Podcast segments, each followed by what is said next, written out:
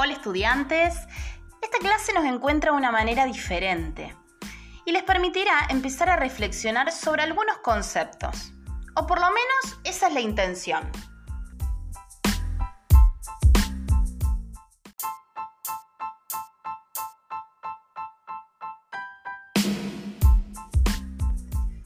A escuchar con atención, porque durante los próximos minutos conoceremos acerca de algunos conceptos claves que cuando vayan incorporándose a la vida laboral les van a ser de gran ayuda.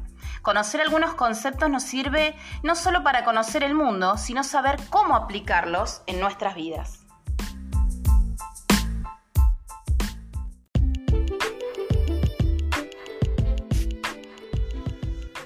En Argentina, y por suerte, y a varias gestiones, discusiones y reclamos, se fueron avanzando a legislaciones, a leyes, que dieron a la vida laboral algunos respiros, ventajas o beneficios, como quieran llamarlo. Estos derechos están escritos en un documento que es muy importante para nuestro país. Está en nuestra Constitución, en el apartado 14 bis.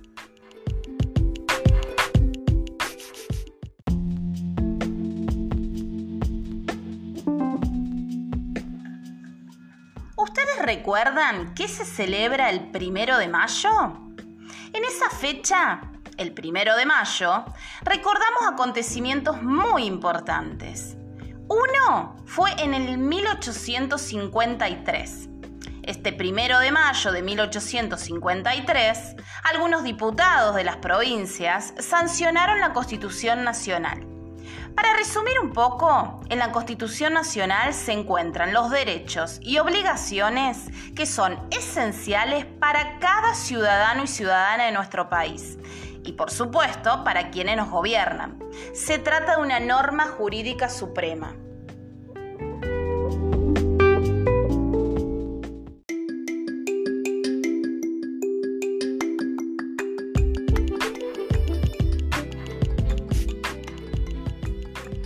Seguramente recuerdan que el primero de mayo tenemos una tradición muy argenta, donde los platos de locro y de empanadas desfilan por las mesas. Con ese festín celebramos y reivindicamos el Día del Trabajador y la Trabajadora.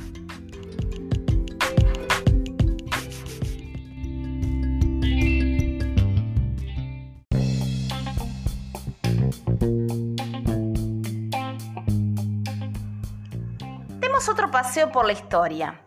Allá por 1886, en Estados Unidos, un grupo de sindicalistas fue ejecutado por realizar un reclamo laboral. ¿Cuántos reclamos laborales recuerdan ustedes? ¿Se acuerdan de algún paro que se haya realizado por sus docentes y no hayan asistido a la escuela? Bueno, esa es una de las formas de reclamo. ¿Y para qué? Para garantizar algunos derechos que a veces se vulneran, no se cumplen o no existen.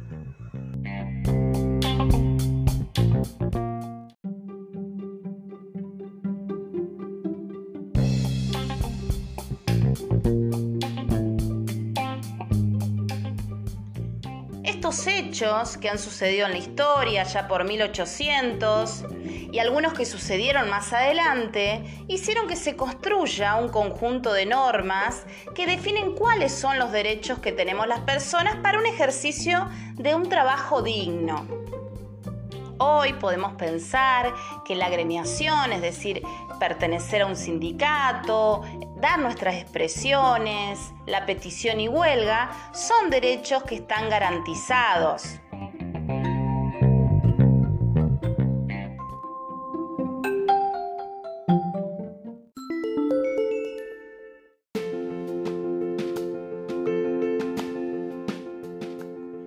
piensen en algún familiar o alguna persona cercana que conozcan, que esté trabajando. Cuando se enferma o tiene algún accidente que imposibilita ir al trabajo, esta persona cuenta con licencias, con obra social que la asiste médicamente y con algo que llamamos seguro de trabajo, que también se conoce como ART. Además, existen otros derechos. El recibo de sueldo, el goce de vacaciones pagas, el aguinaldo, son algunos de los derechos que tiene el trabajador y la trabajadora en este país.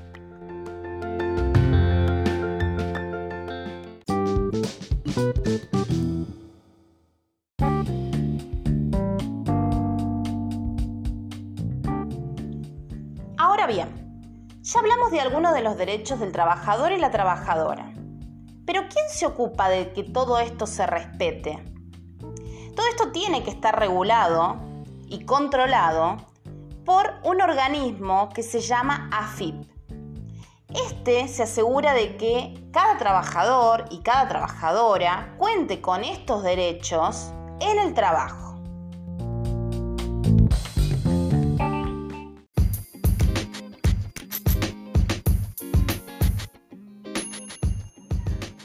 AFIP, como bien decíamos, además de otras funciones, regula y controla que se cumplan los derechos. A través de algunos indicadores, de algunas campañas, AFIP detecta algunos trabajadores y algunas trabajadoras que no están registrados. Esto significa que no están en blanco, que no reciben aporte ni a su sistema de seguridad social, es decir, que no tienen obra social, son trabajadores y trabajadoras que no tienen ART, es decir, que no tienen la posibilidad de quien los respalde cuando se enfermen o cuando tengan algún accidente. No hay reconocimiento de derechos o beneficios para prever justamente la posibilidad de una formalidad en su lugar de trabajo.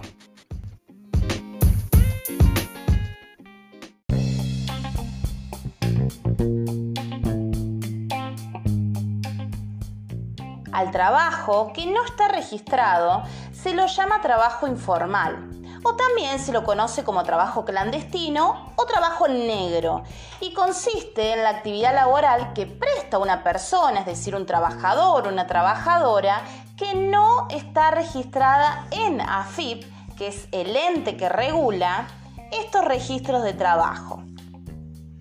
Es decir, que el trabajador o la trabajadora en negro o con un trabajo clandestino, no recibe el aporte del sistema de seguridad social, esto que decíamos de la obra social, por ejemplo, tampoco tiene reconocimiento de los derechos o beneficios que sí tiene un trabajador en relación de dependencia.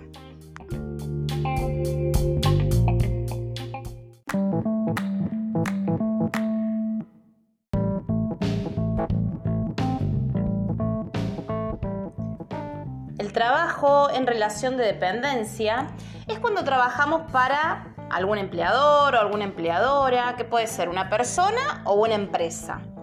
Y dependemos de esa persona o esa empresa. Generalmente se fija un horario, se fija un lugar de trabajo y la tarea que se va a desempeñar, que se va a desarrollar.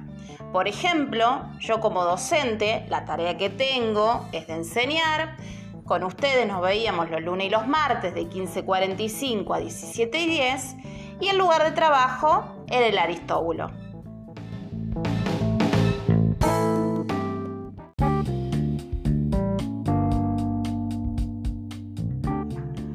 También dentro del trabajo formal se encuentra el trabajo independiente, que es cuando se trabaja por su cuenta, por su propia cuenta. ¿Alguna vez escucharon la frase yo soy mi propio jefe o yo soy mi propia jefa? Significa esto, trabajar por cuenta propia. También se conoce como autoempleo. Puede ser, por ejemplo, un plomero, eh, un pintor, un abogado, una abogada, un contador, una contadora, una plomera, un psicólogo o una psicóloga.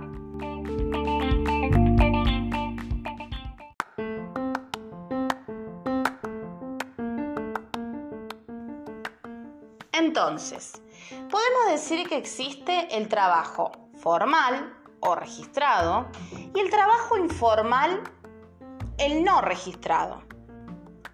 El trabajo formal tiene dos categorías. El trabajo en relación de dependencia, por ejemplo, el ser docente, y el trabajo independiente, que se hace por cuenta propia.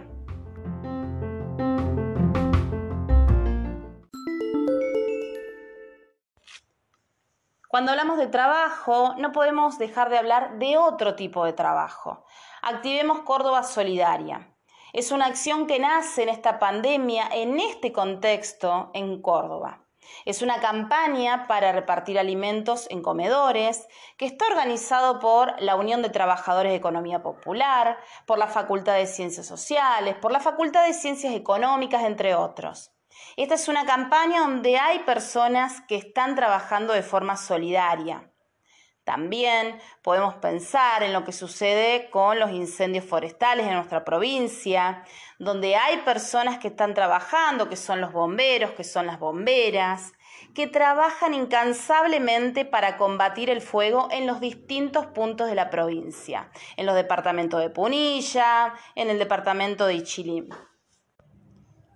Pero, ¿cómo se llama a este tipo de trabajo que se realiza en beneficio de la sociedad? Que se realiza de forma voluntaria y sin ánimos de lucro.